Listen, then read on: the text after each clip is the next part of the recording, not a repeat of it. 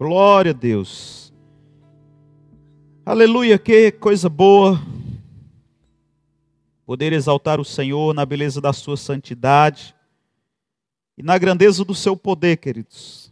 Sabe que aonde você estiver, aleluias, em qualquer momento, em qualquer situação, palavras são importantes. Palavras elas estabelecem coisas. Palavras elas têm poder para criar um ambiente.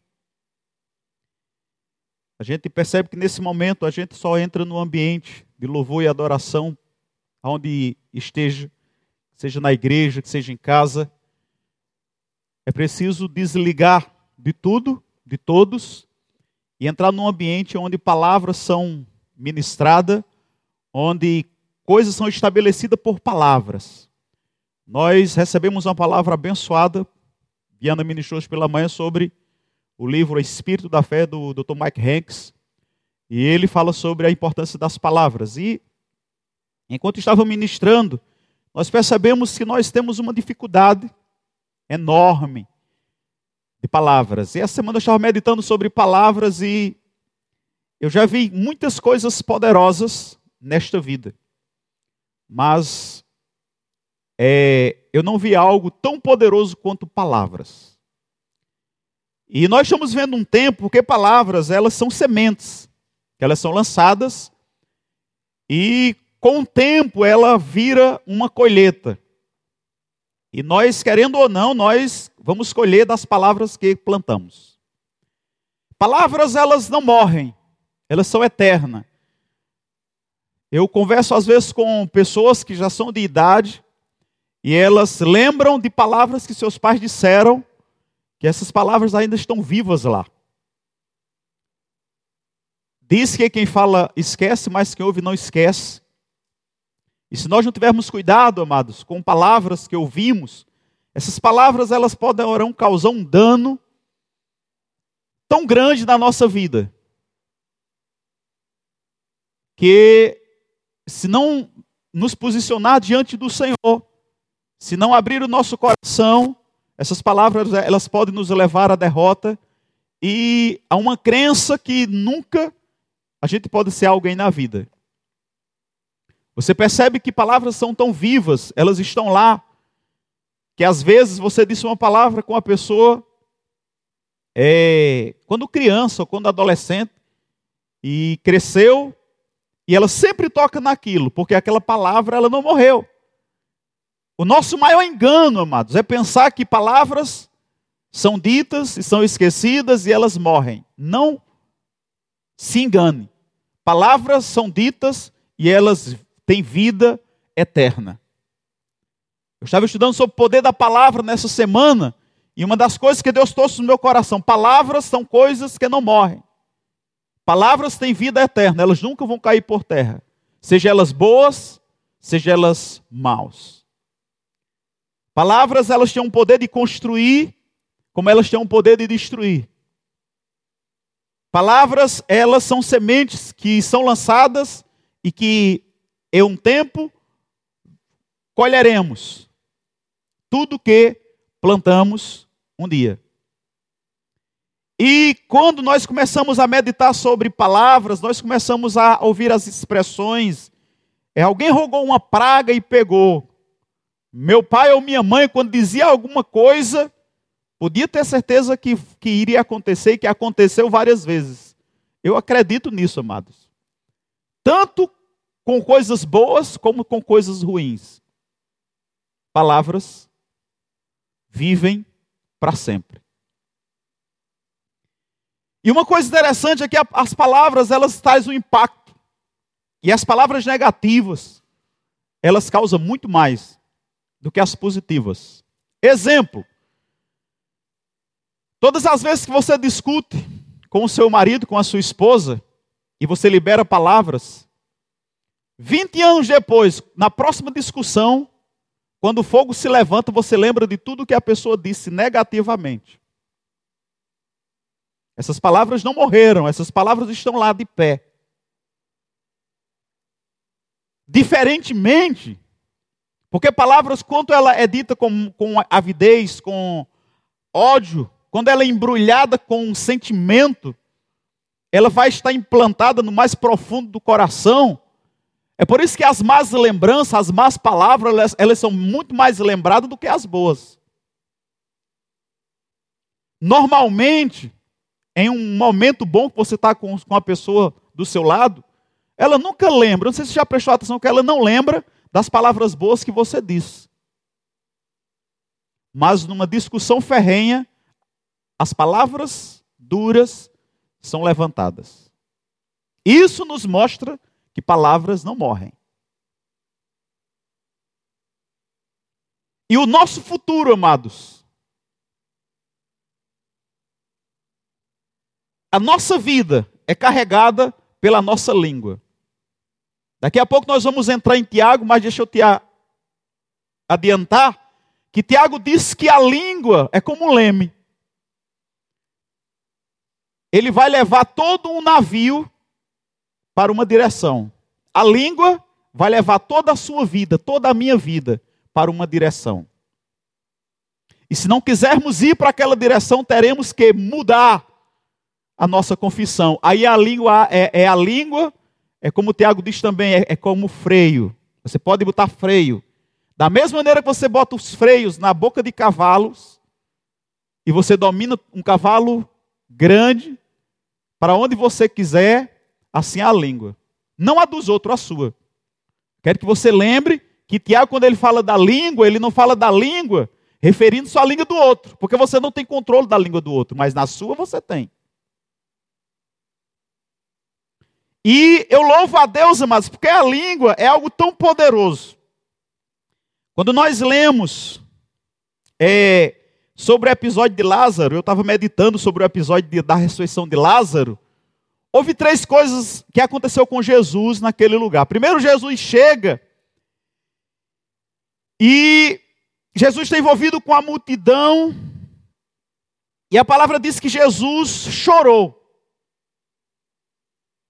E Lázaro não ressuscitou. Se você continua lendo o episódio lá de Lucas, de é, é, João 11, a palavra diz que Jesus parou diante do, do povo e perto de onde ressuscitou Lázaro e deu graças. Mas a si mesmo, Lázaro não ressuscitou. Quando foi que Lázaro ressuscitou? Foi quando a palavra que Jesus quis que acontecesse foi liberado da sua boca. Eu fiquei pensando, estava pensando, e eu queria que você pensasse nisso. Se Jesus chegasse para você hoje e dissesse para você: a partir de hoje, tudo que você disser vai acontecer. Se você disser coisas boas, vai acontecer. Se você disser coisas ruins, vai acontecer. Qual seria a sua atitude a partir de hoje? Eu entendo que todo mundo já se prontificaria a vigiar a língua, a vigiar mesmo o que iria dizer. Mas deixa eu te lembrar uma coisa, amado. Jesus já disse isso há dois mil anos atrás. Já disse isso há dois mil anos atrás, que se você disser algo bom, vai acontecer. Se você disser algo mal, vai acontecer. No decorrer da ministração, eu vou te mostrar isso em, em alguns, alguns versículos, dito pelo próprio Jesus. Então, queridos, eu aprendi uma coisa com Jesus nesse texto. Toda situação que eu passar, o que eu quero que mude, se eu não me direcionar com palavras para aquela situação, nada vai acontecer. Se eu estiver orando, se eu estiver chorando, se eu estiver fazendo alguma outra coisa, se eu estiver até diante da, de Lázaro e não chamar Lázaro, não importa se eu chorei, porque Jesus chorou, não importa que eu vá com a outra oração, porque a oração, a palavra é diferente da oração, ele levantou a, Jesus, a Deus uma oração dizendo: Graças te dou porque sempre tu me ouves. Por isso que a gente precisa aprender a orar. Porque se a gente quiser que Lázaro ressuscite, não adianta adorar a Deus e esperar que Lázaro ressuscite. teremos que falar como fomos ensinados. Isso chama-se o poder da palavra. Então, amados, nós precisamos entender uma coisa: Jesus sabia que ele poderia passar o dia todo, a noite toda, dando graças a Deus, fazendo culto de adoração, um culto de oração ali, e Lázaro continuava morto. Ele sabia que para Lázaro ressuscitar ele precisaria usar a palavra, porque ele, ele sabia que existia poder na palavra, ele, ele ensinou sobre isso. Ele não disse, querido, se você estiver passando um problema, adora a Deus e o problema vai embora. Não. Se você estiver dentro do monte, comece, se ajoelhe dentro do monte e adore a Deus lá dentro do monte, que o monte sai. Não, ele não ensinou isso. Ele disse: se estivermos diante do monte, temos que falar para o monte. Nós precisamos entender na palavra o que a Bíblia diz e o que a Bíblia não diz. E a Bíblia é muito forte, amado, muito incisiva nessa questão da declaração da palavra, da confissão da palavra.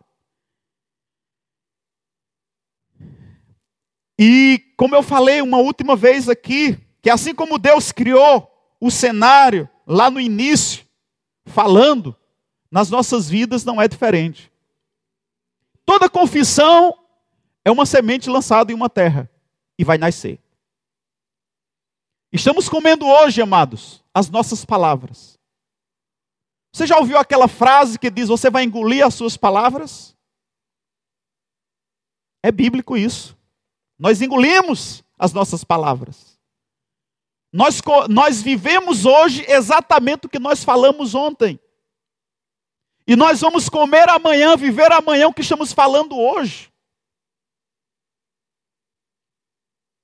E eu digo a você que eu tenho muito cuidado de dizer, de dizer coisas que às vezes a pessoa, não, mas disse de boca para fora.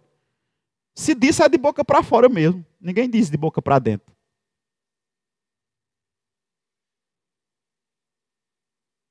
Vai comer do que diz. Está escrito. Então, amados, como a palavra é, é, ela sai da nossa boca, quando ela sai, ela cria algo. Não existe mais poderoso do que palavra. Você diz uma palavra a respeito de uma pessoa para um fuxiqueiro, e ele já diz para outro, ele já diz para outro, daqui a pouco está uma confusão. Aí as pessoas dizem: rapaz, Fizeram uma tempestade em um copo d'água, uma palavrinha. Tiago também falando sobre palavra, ele disse que a, a palavra, que a língua, que ele está se referindo a, a palavra não é a esse membro pequenininho, Senhor, que nós temos, mas é o que ela fala, é o que sai, porque enquanto não sai, não é fogo. Ele diz que a, a língua é fogo, a palavra é fogo. Então basta você falar uma pequena palavra de alguém e essa coisa se estender para pegar fogo na igreja, ou na empresa, ou em qualquer lugar. Nós precisamos colocar vigia na nossa língua. Nós precisamos botar um prego muitas vezes na tábua e pregar com o martelo a língua. É melhor ela estar tá pregada na tábua com um prego, ripar, alinhar, do que ela batendo e falando que não deve. Porque a língua, Tiago diz que é como um leme. Tiago diz que é como freio, que precisa de freio. E Tiago diz que é como fogo. Palavras, elas podem causar um dano irreparável. As palavras, amados, são responsáveis pela separação dos melhores amigos, das melhores famílias, são as palavras. Quando ela não é dita, é como a semente que está guardada, mas quando ela é liberada, ela é uma semente lançada na terra. Nunca esqueça, Jesus disse que as palavras são sementes. Cada palavra lançada vai causar um problema. É, Vasconcelos ministrou e ele deixou um versículo, eu estava meditando nisso, de João 15. Se vós estiverdes em mim, as minhas palavras estiverdes em vós, pedireis o que quiser e vos será feito. Se vós estiverdes em mim e as minhas palavras em vós. Então as palavras de Jesus precisa estar em nós. E não é estar guardada, amado, porque uma palavra guardada não serve de nada. É uma semente guardada, não serve de nada. Precisamos entender isso. Nós não somos perseguidos pelo que nós cremos, somos perseguidos pelo que falamos. Nós não somos perseguidos enquanto estiver calado, mas quando estiver falando, vamos sim ser perseguidos. Não somos perseguidos pela nossa fé, somos perseguidos pelas nossas confissões. Você entende? Então Jesus disse: Se vocês estiverdes em mim, não é suficiente. E as minhas palavras em vós, pedirei o que quiser e vos será feito. Todas as vezes, amados, que nós estivermos cheios da palavra, para que algo seja feito, essas palavras precisam ser liberadas. Porque se as palavras não são liberadas, as sementes não são plantadas. E se as sementes não são plantadas, normalmente não vamos receber uma colheita.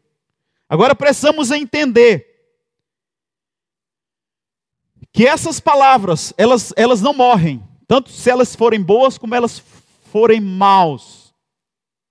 O problema é que a, que a palavra mal, uma palavra ruim, vai trazer uma colheita ruim. Como uma palavra boa vai trazer uma boa colheita. E eu te pergunto, quando foi que você fez umas boas declarações de fé? Quando foi que você parou e você diz: hoje eu vou botar pegado? Vou fazer umas boas declarações de fé. Vou me levantar no poder do Espírito e vou declarar: hoje é o melhor dia da minha vida. Esse dia foi o que o Senhor que fez. Viverei, não morrerei, para contar os feitos do Senhor. O Senhor é o meu refúgio e fortaleza. O Senhor é socorro bem presente na hora da angústia. O Senhor é o meu sustento. Não tenho medo do futuro, porque meu futuro será brilhante. As promessas do Senhor para a minha vida são promessas de paz e não de mal, e você começa a liberar, você tira para umas boas confissões. O Senhor é meu pastor e nada me falta. Está todo mundo com medo do futuro e que vai ter falta. Eu, eu, eu tenho dito que o Senhor é meu pastor e nada me falta. Eu tenho crido, amados, porque eu fui moço e eu sou moço ainda, mas nunca vi o justo desamparado nem a sua descendência mendigar o pão. Eu creio que aquele que me fez nascer nu, sem dente e sem cabelo. Já me deu cabelo à vontade, dente também, e me deu roupa e calçado. Não vai deixar que eu morra de coronavírus ou de qualquer vírus que seja. E por causa disso eu tenho declarado de dia e de noite que a minha confiança no Senhor permanece da mesma forma. Aleluias. E eu não tenho somente crido nisso, porque crer precisa vir acompanhado de uma, de uma concordância, de um ato de fé. E o maior ato de fé que alguém pode ter é a confissão da palavra. Você já ouviu a, a palavra ações correspondentes? Ações correspondentes, amados. A maior ação correspondente da fé é a confissão. Paulo, confirmando isso, já pegando de Salmos, ele diz: Eu criei, por isso falei. Esse é o espírito da fé que nós temos. Cremos, por isso também falamos. Então a maior declaração, evidência de alguém que crê, é a palavra saindo da sua boca e dizendo: Eu creio, eu creio, está escrito. Aleluias. Eu sou abençoado. Sou mais do que vencedor. Aleluias. Não vou viver doente. Sou sarado. O castigo que me traz a paz estava sobre ele pelas suas feridas, ou pela sua ferida, no original em hebraico, fui sarado. e você confessa. E essas palavras, elas não caem, elas não ficam voando por aí sem sentido, não. Ela vai cair em uma terra. E ela vai criar um fruto de saúde, de paz, de alegria, de provisão. Amém? Vai exatamente acontecer isso. É interessante que muitas vezes no meio da circunstância nós precisamos dizer o que nós queremos que aconteça e não o que nós estamos vendo. Jesus quis passar para Genezaré e ia lá fazer aquela grande obra e em Marcos 4:35 ele diz: "Vamos, passemos para o outro lado". E deixa eu dizer uma coisa para você: não é porque você está confessando a palavra, não é porque você está confessando as verdades de Deus, não é porque você está confessando o que você crê, o que você quer, que o diabo não vai se levantar. Vai se levantar exatamente por causa disso. Mas não é por causa disso que você vai parar. Porque as suas palavras vão nascer, vão trazer uma colheita. E a palavra diz que Jesus disse para os discípulos: vamos passar para o outro lado. E naquela confissão, o diabo agarra aquela confissão. E o diabo sabe, ele não pode passar para o lado de cá, porque vai ter confusão.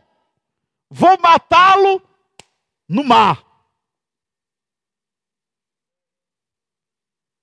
Quantas pessoas estão dizendo, depois dessa pandemia, vamos ficar melhor, vamos sair melhor, vamos sair mais experiente, vamos sair mais forte. Mas outros estão dizendo, depois dessa pandemia, misericórdia, não sei nem se eu passo. Eu acho que, que não, eu não aguento mais um mês, não. Vai ser exatamente como você está dizendo. Se você não aguentar mais um mês, é porque você disse. Palavras é leme. Ela leva toda a sua vida. Se sua língua te puxa para a morte, a sua vida vai junto. Se tua língua te puxa para a vida, a tua vida vai junto. A minha vida vai junto. As pessoas estão falando maldição, morte, destruição, pobreza e miséria. Eu tenho dito, isso não vale para a minha vida. Eu não quero para a minha vida. Porque a promessa de Deus para mim, a palavra diz que o que Deus pensa sobre mim é prosperidade, riqueza e saúde. É nisso que eu declaro, é isso que eu penso. Mas, pastor, mas o senhor está por fora. Graças a Deus que eu não estou por dentro, eu estou por fora. E eu vou continuar por fora. Porque se você ficar por dentro com essa confissão, você não aguenta mais nem um mês mais. Mas o Senhor nos chama para alinhar a nossa vida com a palavra. Eu queria que você abrisse aí em Provérbios capítulo 18. Quando eu estava estudando essa semana sobre Salomão, sobre Davi, Davi ele disse: Eu fui moço, estou velho, mas uma coisa eu sei: nunca vi o justo desamparado, nem a sua descendência mendigar o pão. O próprio Davi, ele disse: O Senhor é meu pastor e nada me faltará. Davi sabia do poder da língua, Davi sabia do poder da palavra, Davi sabia que aquilo que saía da sua boca saía como semente, que cairia em uma terra fértil e que iria produzir um fruto. Ele sabia disso. Ele diz que aquele que habita no esconderijo do Altíssimo descansa à sombra do Onipotente e dirá do Senhor. E ele começa a falar, Salmo 91. Salomão cresceu num ambiente que o seu pai falava a palavra, e logo Salomão entendeu aquilo e começou a praticar, queridos. E ele escreve no versículo 18, Provérbios 18: 4, 18, 7, 18, 13, 18, 20, 18, 21. 18, 4, ele diz: As águas profundas são as palavras da boca do homem. Olha só, as águas profundas são as palavras da boca do homem. Palavra tem poder. E a fonte da sabedoria é um ribeiro que corre. São as palavras. Versículo 7. A boca do tolo é a sua própria destruição, e os lábios e os, e os seus lábios um laço para a sua alma. Observa que coisa é, é, é, é séria, amados. A questão de palavras. A boca do tolo é a boca do tolo, a sua própria destruição. A boca do tolo, sua própria destruição. Irmão Rega diz nos seus livros, falando sobre palavras, ele diz que muito fala, muito erra. E aqui Salomão viu seu pai falando sobre o poder da palavra, e aqui ele diz: Salomão, filho de Davi, a boca do tolo é a sua própria destruição, e os seus lábios um laço para a sua alma. Versículo 8. As palavras do defamador são como um bocado doce, que penetra até o íntimo das entranhas. Olha como palavra tem poder, queridos. Versículo 13. Responder antes de ouvir é, é estutícia e vergonha. Versículo 20. O homem se fartará de o homem se fartará do fruto da sua boca, dos seus renovos, dos seus lábios se fartará.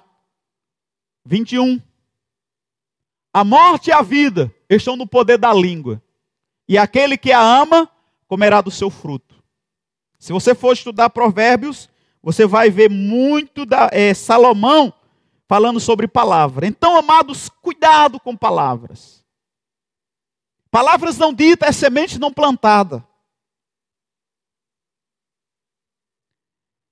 Então, nós precisamos entender, queridos, que existem algumas frases que o diabo conseguiu introduzir no vocabulário, principalmente no nosso. Porque a gente começa a, a manter isso como normal, mas nós acabamos comendo desse fruto. Não, mas eu falei só por falar, mas falou. Jogou uma semente na terra. Não tem escapatória, não tem um jeitinho, não. Temos uma, algumas frases. Algumas pessoas Estou morto. Estou morto. Sua mente, diz os especialistas, que a mente trabalha com palavras. Por exemplo, se numa empresa, na igreja, ou em algum lugar, alguma pessoa fizer, vamos combinar todos empregados, quando, quando alguém chegar quando uma pessoa chegar, todo mundo vai dizer: rapaz, você está você tá doente. Acho que você está doente, você está pálido, você está ruim, viu, rapaz? Aquela pessoa chega bem na empresa e o primeiro diz, olha para ele e diz: Você está com cara de doente. É bom de ir para o médico. Não, eu estou bom. Quando entra o segundo, diz: Rapaz, você está com cara de doente. Está com uma cor diferente. É bom você ir para o médico. Aí o camarada entra ao terceiro e diz: Você está com cara de doente. E aquela pessoa começa a receber na sua mente aquela informação. Se ela não for um crente cheio da palavra que repreender em nome de Jesus e desfazer aquelas palavras de maldição, quando for no final do dia, ela já está com febre. Ela já está amarelada. Ela já está se sentindo fraca, dizendo: Rapaz, eu preciso para o médico, eu estou doente. Estou me sentindo mal. Palavras têm poder, queridos. Então, aquela coisa que a gente pensa, não, eu falei por falar, como se não acontecesse nada, não se engane. Se você estudar a Bíblia sobre palavras, o poder de, das palavras, vai falar mais do que salvação, vai falar mais do que fé, vai falar mais do que cura, vai falar mais do que família, vai falar mais de todos os assuntos que você possa imaginar. Só no livro de Provérbios você vai cair o queixo de tanto ler sobre palavras. Então, essa palavra, estou morrendo. Estou morrendo. Não, você não está morrendo. Você pode até estar tá passando alguma coisa. Estou morrendo de vontade de comer isso. Primeiro, se você morrer, você não vai comer. E você sabe que esse tipo de, de palavras o diabo conseguiu introduzir no nosso vocabulário como se nada tivesse acontecendo? E de repente você começa a perceber que começa a gerar morte na vida. Você eu não sei porquê. Confissões. Vida e morte estão na língua. As confissões vai fazer isso. Às vezes a gente diz, rapaz, eu, tenho, eu, eu temo que isso possa acontecer. Eu temo que isso pode acontecer. Foi exatamente o que aconteceu com Jó. Jó disse: Eu temo que meus filhos tenham pecado.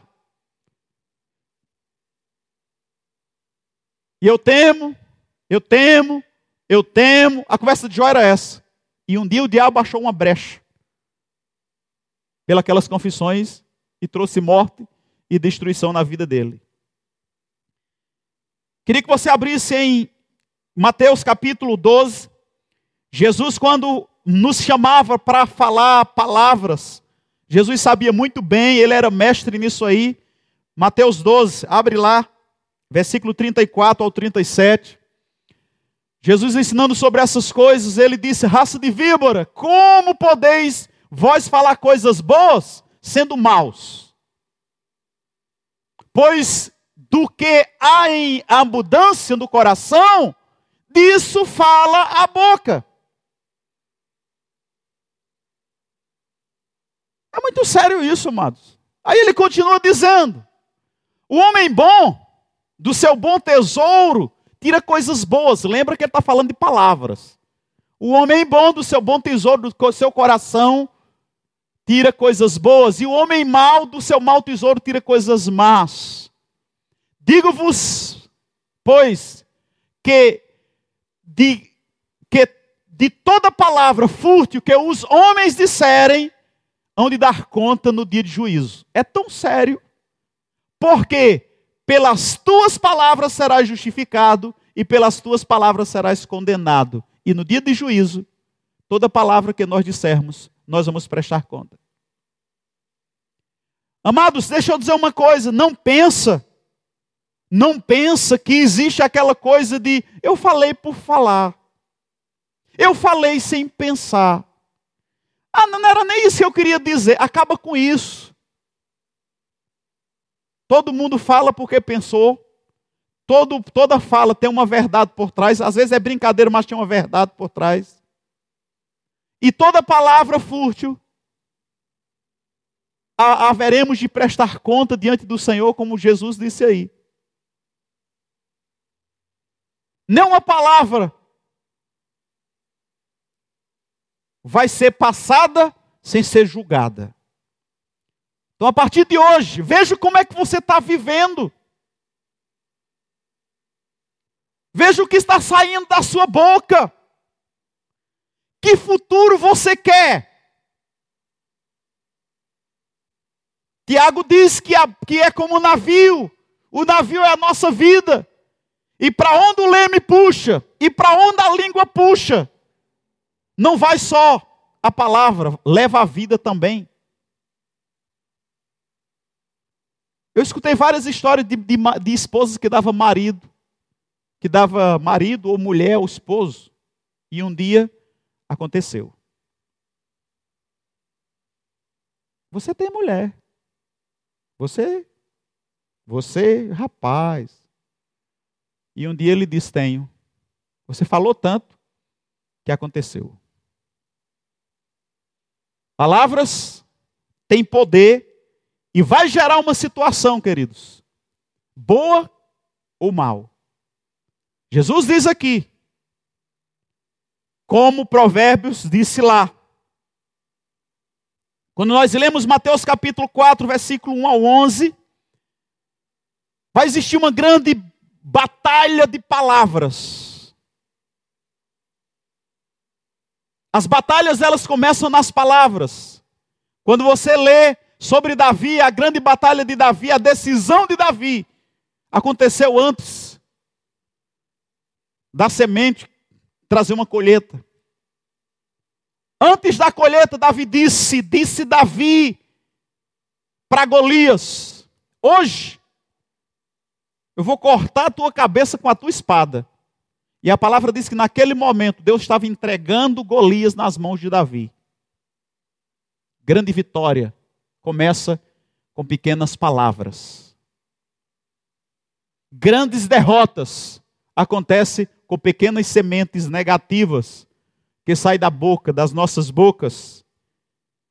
Quando Jesus estava diante do diabo, o diabo ele sempre vai nos tentar, principalmente no deserto. Essa semana Deus trouxe para mim uma palavra e na próxima vez que eu pregar eu vou falar sobre isso provavelmente. Mas deixa eu só liberar algumas coisas para você. Deus me falou, nós, nós, Deus me falou, nossa, eu percebi no meu, meu espírito que nós estamos no, passando no deserto. Nós estamos passando no deserto. Eu nunca pensei em passar no deserto. Eu não sabia o que era passar no deserto.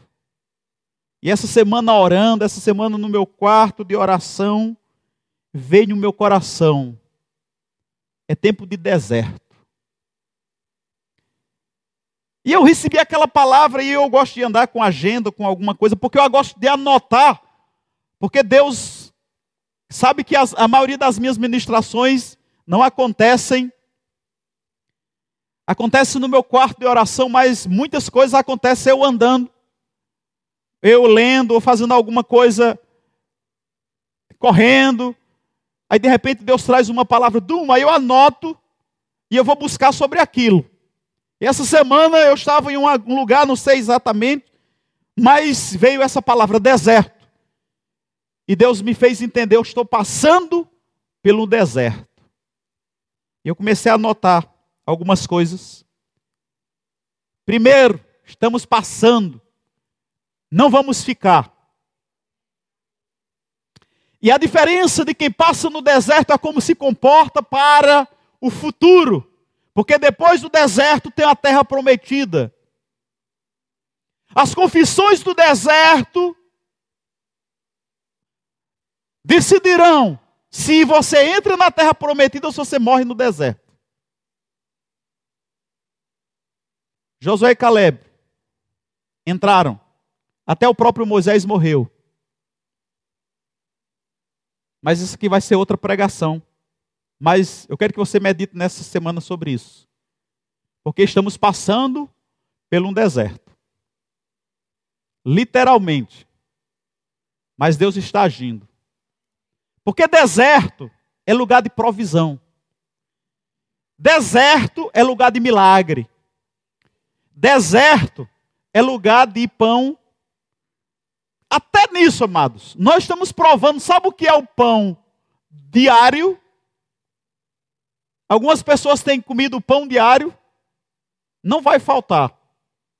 Não vai faltar roupa, não vai faltar calçado, não vai faltar alimento, não vai faltar. Se Deus pôde alimentar 40 anos o seu povo no deserto, não faltou roupa, calçado nem comida, ele pode sustentar a gente durante esse tempo. Amém? Se as lojas fecharem e não puder vender, eu creio que Deus pode fazer o sapato aumentar, e a camisa aumentar, e a calça aumentar. Amém? Até as lojas abrirem e venderam no seu número. Aleluias. Voltando para cá. A palavra diz em Mateus 4, do 1 ao 11, depois você pode ler em casa, que sempre o diabo vai nos tentar no deserto das nossas vidas. E eu digo para você que no deserto das nossas vidas, o foco do diabo é trazer uma confusão nas confissões. Nós estamos vivendo dias de deserto. E o maior interesse de Satanás é roubar a palavra dos crentes.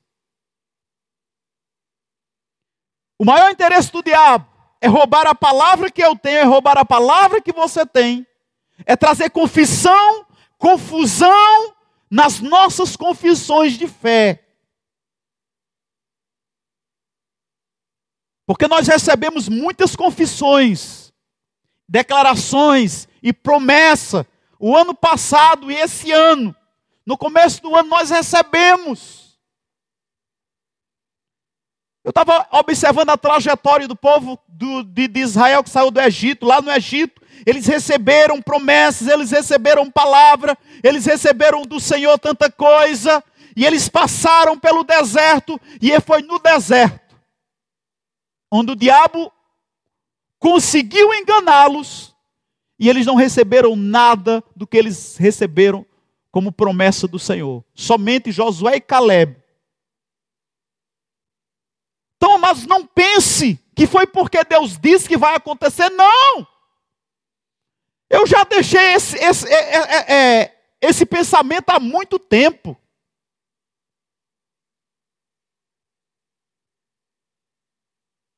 Porque o maior, quem recebeu mais promessa do que o povo de Israel? No Egito, ninguém. Entraram na terra prometida, não morreram no deserto. Por quê? Porque Deus não pode? Não. Porque eles falharam na confissão. E a estratégia de Satanás, amados, era pegar Jesus no deserto. Era mudar a intenção, a confissão de Jesus no deserto. E eu quero dizer uma coisa para você que está passando no deserto. Mude tudo, mas não mude as suas convicções nem a sua confissão do que Deus disse para você.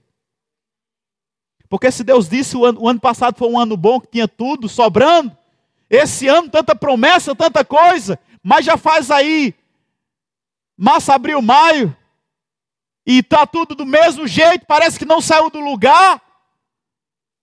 Não mude as suas confissões nem as suas convicções. Permaneça firme na promessa. Porque o que mata uma pessoa no deserto é mudar as suas confissões e as suas convicções. Isso mata no deserto. Josué e Caleb não abriu mão das suas convicções, nem das suas confissões. E entraram na terra prometida porque era promessa. E não era nem promessa para eles, foi promessa para Abraão. E eles sabiam que eles eram ligados a Abraão. Então era deles a promessa. E a palavra diz que Jesus nos ligou a Abraão. Da mesma forma, mas que Josué e Caleb creu no Deus de Abraão, de Isaac e de Jacó e entrou na terra prometida, sou eu e você. Somos nós do mesmo jeito. Mas as nossas confissões, as nossas convicções não podem ser negociadas, nem podem ser destruídas no deserto. Porque caso contrário, nós morreremos no deserto.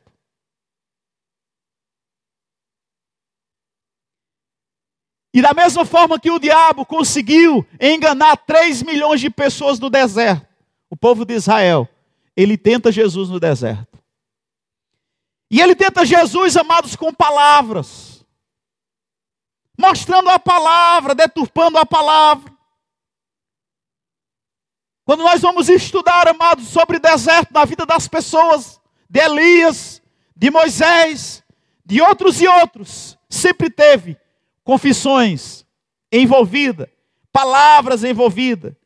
E sempre o diabo conseguiu trazer confusão nas confissões no meio do deserto. E essa semana, enquanto eu estava estudando, Deus trouxe ao meu coração: não deixe que haja confusão nas suas confissões continua confessando a mesma coisa, porque eu sou o mesmo Deus. Eu não mudo. Eu creio com todo o meu coração nisso. Aleluias. Aleluias. Então, queridos, deixa eu dizer uma coisa para você. Confesse, tome posse e não abra mão do que Deus tem para a sua vida. Aleluias. Vamos fazer uma, umas boas confissões nessa noite. Abre a tua Bíblia em Salmo 118, 24. Se você quiser anotar para fazer essas confissões em casa, isso vai ajudar demais. Glória a Deus, Salmo 118, 24. Ele diz: Este é o dia que o Senhor fez, regozijemo-nos e nos alegremos nele. Amanhã é segunda-feira. E as pessoas parecem que não gostam de segunda-feira. Né? As pessoas parecem que têm, diz, meu Deus do céu, segunda-feira. Você vai começar já a confessar isso. Amanhã é segunda-feira. E o Senhor fez. Me regozijarei e me alegrarei na segunda-feira. Aleluia! Salmo 31, 7. Vai anotando aí para confessar em casa. Porque muitos de nós, às vezes, amados, confessamos, somos muitos bons na igreja, mas em, casa a gente tem uma dificuldade. E sabe que eu tenho dificuldade da mesma forma que você? Por isso que eu tenho anotado. Eu tenho um caderno de anotação que eu anoto lá as confissões. Porque sabe que ele dá um branco? Às vezes você não sabe nem o que diz em Salmo 23. O diabo vem trazendo pressão, o diabo vem trazendo aperto o negócio. E você não sabe nem o que é que diz Salmo 23. E eu tenho lá escrito, está aqui escrito. Mas vamos lá. Salmo 31, 7. Eu me alegrarei e me regozijarei na tua benignidade, pois tens visto a minha aflição, tens conhecido a minha angústia. Bom, né? Quando você estiver bem aflito e angustiado, aí você lembra, nota esse versículo lá. Eu me alegrarei e me regozijarei na tua benignidade. Por que ele disse isso, amado? Porque ele disse que Deus tem visto a aflição. E quando Deus olha para a aflição, amados, ele é como um pai. Qual o pai que vê o filho, aflito e não faz nada? E não se levanta com misericórdia? E se não, e se não levanta com mão poderosa? Salmo 46 diz o seguinte, e são as declarações de as declarações de Davi. Deus é o nosso refúgio e fortaleza, socorro bem presente na hora da angústia. São declarações que nós precisamos estar bem afiado nisso aí. Salmo 91, 10, são as declarações de Davi. Glória a Deus, mas também serve para nós. Nenhum mal me sucederá, nem praga alguma chegará à minha tenda. Aleluias. Filipenses 4:13. Isso vai gerando um ambiente. Isso vai sendo lançado. Pastor, mas eu disse aqueles versículos, eu não senti nada. Não é para sentir nada, não. É para lançar a semente na terra. Amém? Acaba com esse negócio de sentir. Tem momento que vai sentir, tem momento que você começa a falar e daqui a pouco você cai na alma, a alma começa a entender, aí você começa a ficar arrepiado, o corpo começa a entender, você começa a pular e correr e gritar, mas muitas vezes você não sente nada. Mas não é porque você não sente nada que a palavra não vale nada. Não, amados. Quantas vezes o agricultor está lançando a palavra e ele sai doente de casa? Cansado, doente, mas ele está lá cavando e lançando a semente. Aí aquela semente que ele lançou porque estava doente não nasceu, não. Nasce do mesmo modo. Filipenses 4,13 diz: Posso todas as coisas naquele que me fortalece. Aleluias! Nós vamos passar esse deserto, porque nós podemos passar. Então acaba com aquele negócio, eu não posso. Eu não consigo mais. Você pode você consegue. Você está andando para desmaiar por causa das palavras. Não esqueça que a palavra é o leme. Para onde as palavras puxar uma pessoa, vai puxar a vida dela por completo. Então, se você está dizendo que não pode, o diabo vai pegar essas palavras e vai dar um jeito para ti aleijar. Vai dar um jeito para ti infertilizar. Vai dar um jeito para ti inutilizar para que você não tenha jeito, para que você não possa. Porque esse tipo de palavras, os anjos não pegam. Os anjos, os anjos não trabalham com palavras negativas, com confissões negativas. Os anjos trabalham com a palavra de Deus quando sai da minha boca e da sua boca. Aleluias! Glória a Deus!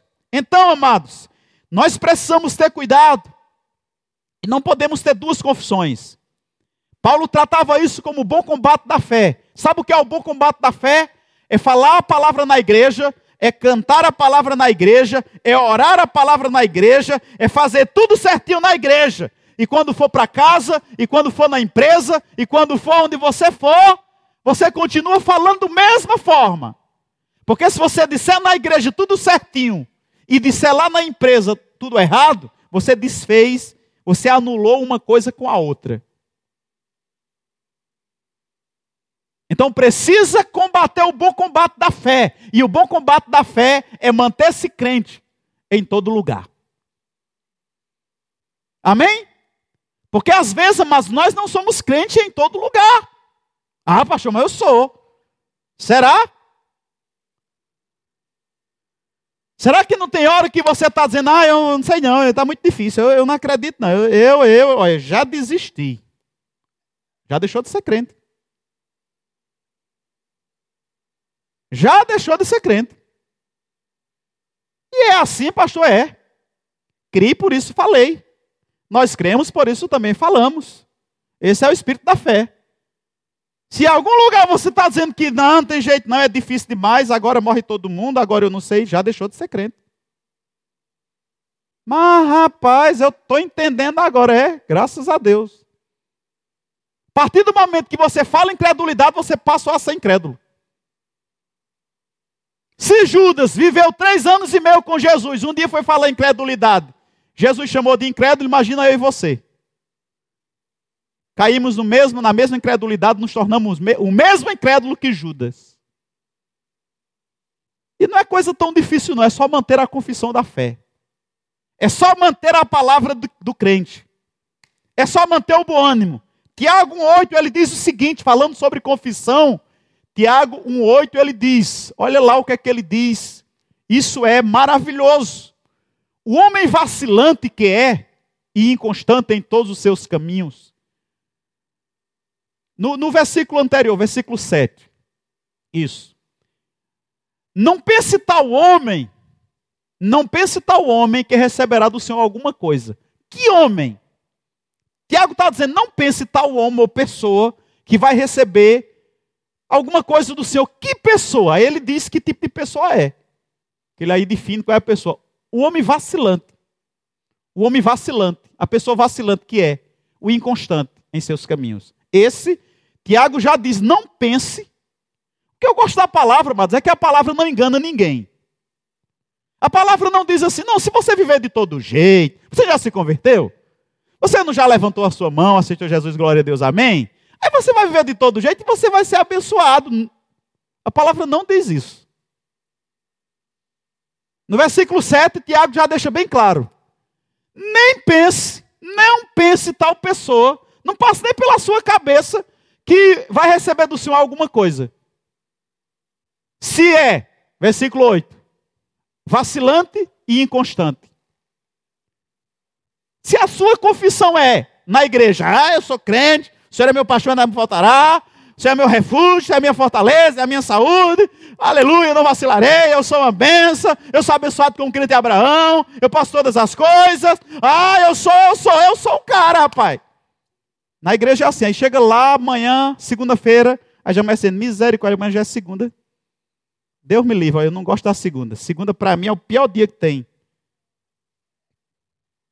Vacilante, inconstante, não vai receber nada.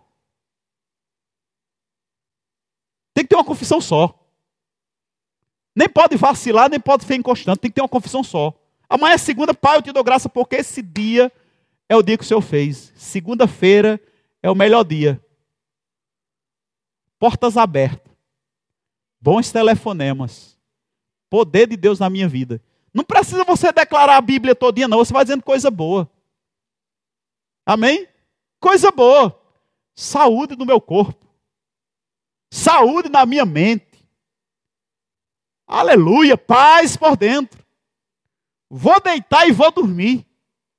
Sabe por que eu durmo bem? Porque toda vida eu sempre disse, eu sou um dormioco. Vou deitar e vou dormir. Não precisa muita coisa não, amados. Encostei-me lá. Isso é dizer, pai, eu te dou graça porque a tua palavra diz que eu deito logo pego. Eu confesso isso direto. E eu tenho dito, eu não vou deixar de dormir por causa de problema. Até porque eu não resolvo problema. Amém? E a tua palavra diz, Pai, que o Senhor cuida enquanto dorme. Então eu vou dormir, que é melhor que eu faço. Acabou-se. Amém? Então, é, é muito importante entender que uma confissão negativa anula uma confissão da palavra. Confissões, elas, elas destroem outras. Então, para encerrar, eu quero dizer uma coisa para você, amados, que a escolha de parar de falar de morte e destruição, derrota, é nossa.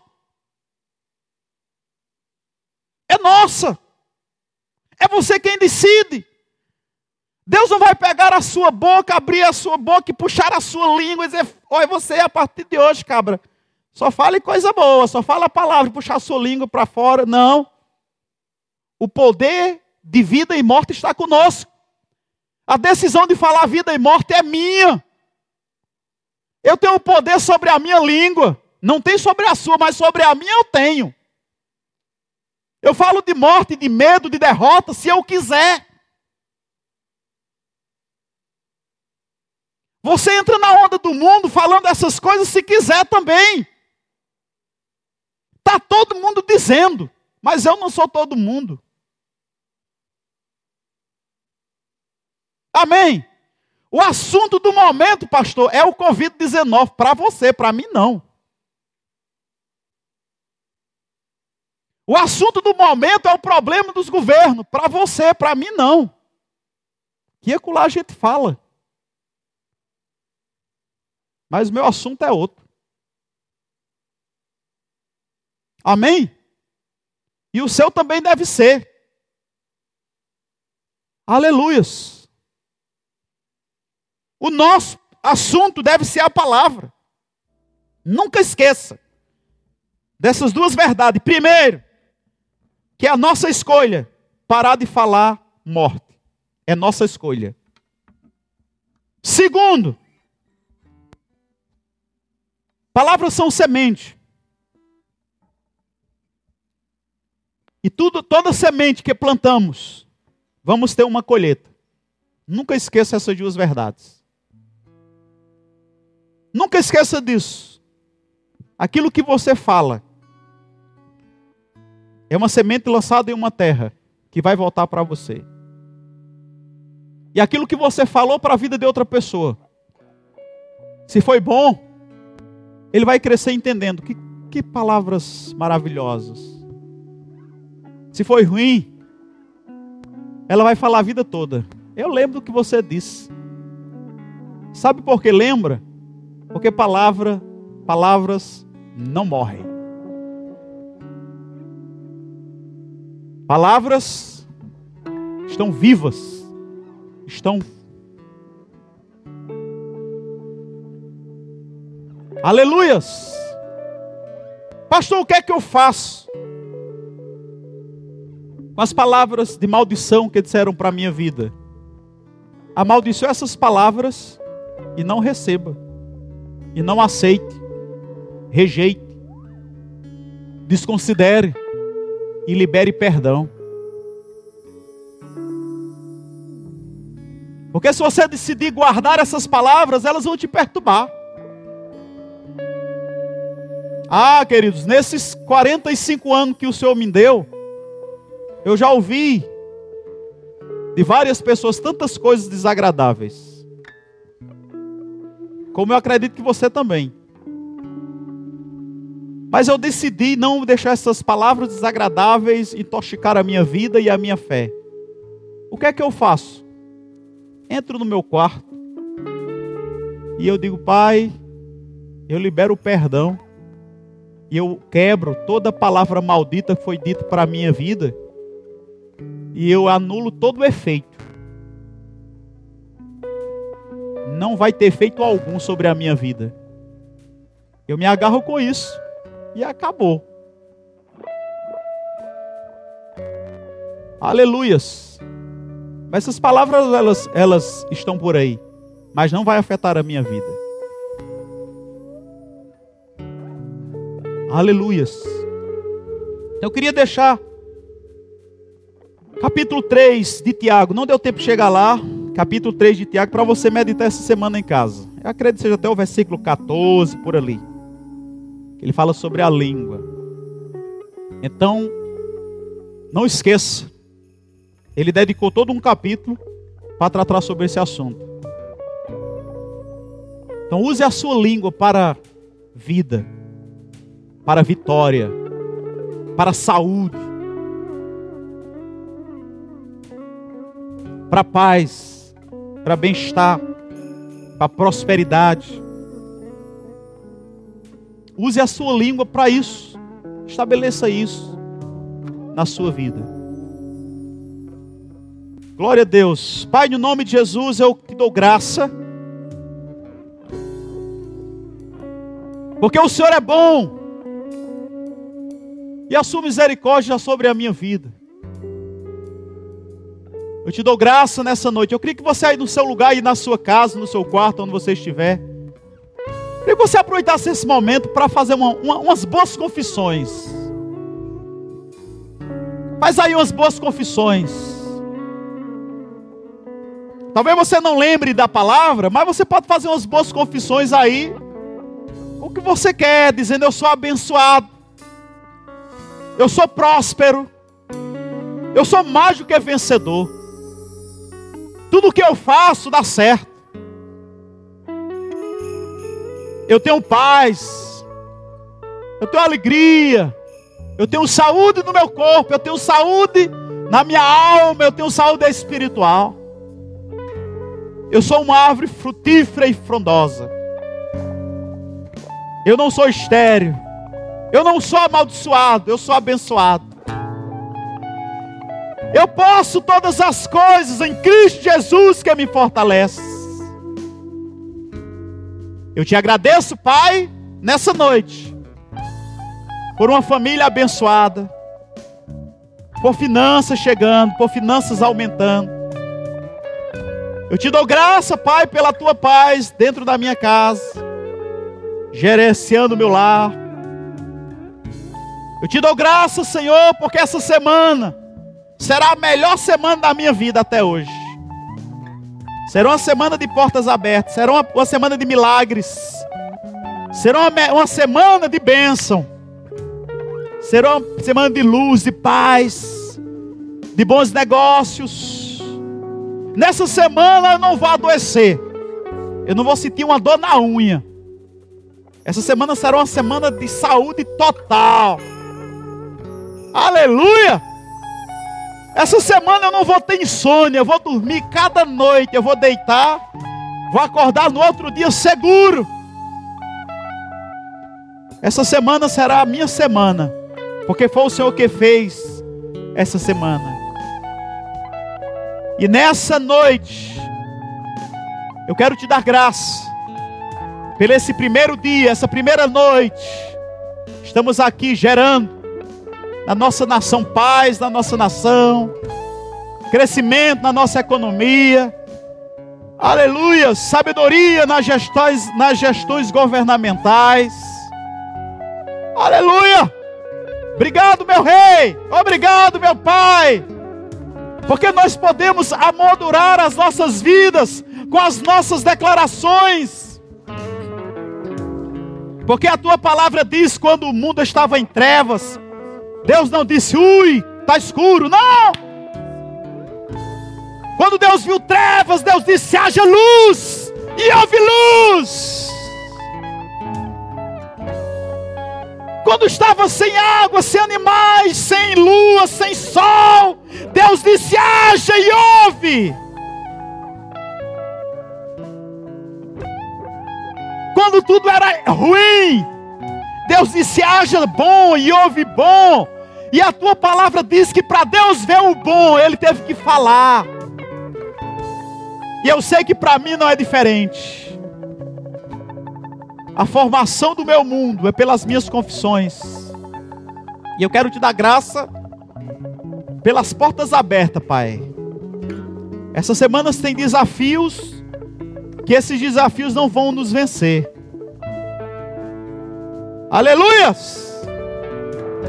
Nessa semana eu sei que tem montes, mas esses montes já cairão por terra, em nome de Jesus. As trevas podem cobrir os povos, mas a luz do Senhor brilha sobre mim. Aleluia! Louvado seja o teu nome, engrandecido seja a tua majestade. Eu te adoro.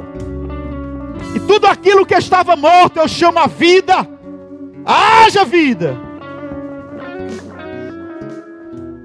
Em nome de Jesus. Em nome de Jesus. Aleluia. Como Davi diz: O Senhor é meu pastor. Queria que você aí na sua casa pegasse a sua Bíblia. E nós vamos terminar com a declaração do Salmo 23. Todos, abre a sua Bíblia aí. E nós vamos declarar Salmo 23. Vamos terminar com essa declaração. Aleluia! Você pode ir acompanhando aí declarando: O Senhor é o meu pastor, nada me faltará.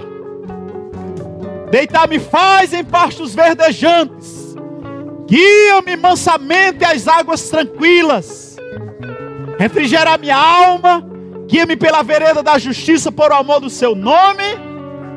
Ainda que eu ande pelo vale da sombra e da morte, não temerei mal algum, porque tu estás comigo a tua vara e o teu cajado me consolam. Preparas uma mesa perante mim, na presença dos meus inimigos. Unge com óleo a minha cabeça e o meu cálice transborda. Certamente que a bondade e a, e a misericórdia me seguirão todos os dias da minha vida e habitarei na casa do Senhor por longos dias. Se você acha que não pode confessar nada todas as manhãs, abre Salmo 23 e confessa. Aleluias. E declara: